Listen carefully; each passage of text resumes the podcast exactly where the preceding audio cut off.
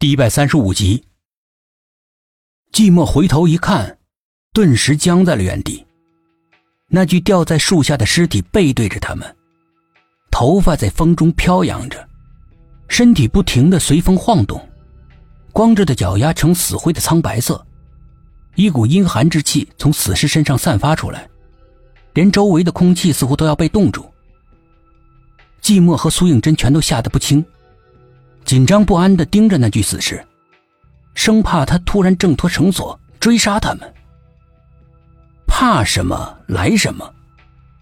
死尸突然诡异地转过身，正对着他们，一直低垂的脑袋缓缓地抬了起来，露出了一张紫胀的脸，眼睛猛地睁开。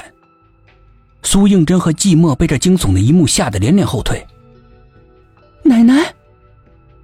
苏应真认出了死者，突然叫道：“他忍不住失声痛哭。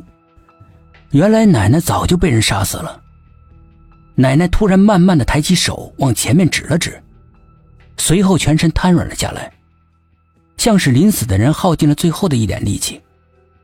手和头都无力的垂下来，眼睛也重新闭上了。他手指的方向代表了什么？难道是逃出这片阴森树林的方向？苏应真擦干眼泪，不再迟疑，拉着寂寞往奶奶指的方向走。你确定这能够出去吗？苏应真一听，猛地停下来，他深深的看了一眼寂寞，一言不发，加快了脚步，顾不上荆棘和树枝划在手臂上、脸上有多疼，他只想尽快的离开这里，越快越好。但是前面的阴影里面，缓缓的走出了一个人。拦住了他们的去路。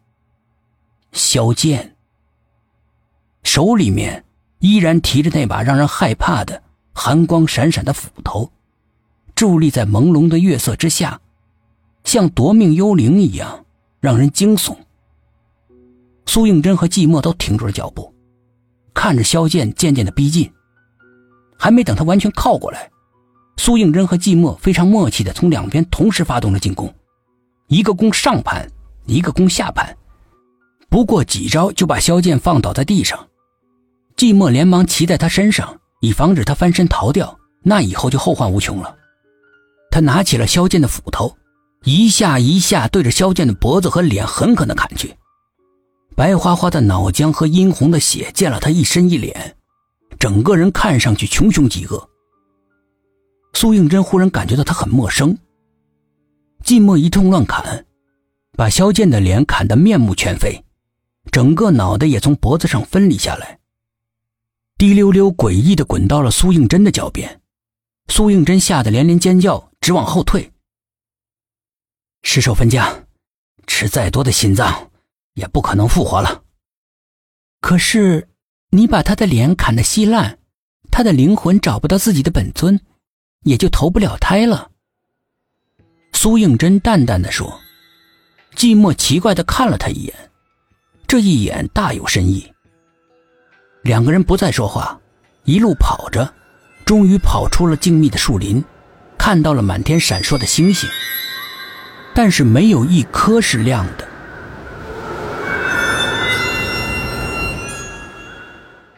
寂寞认出了那个红衣女子，竟然和苏应真长得一模一样。但是他知道他不是苏应真。月光如水，突然变得亮了起来。那位红衣女子衣袂飘飘，伫立在凄惨的月光里面，有着说不出来的妖气、邪魅。寂寞突然感觉到害怕，空前的害怕。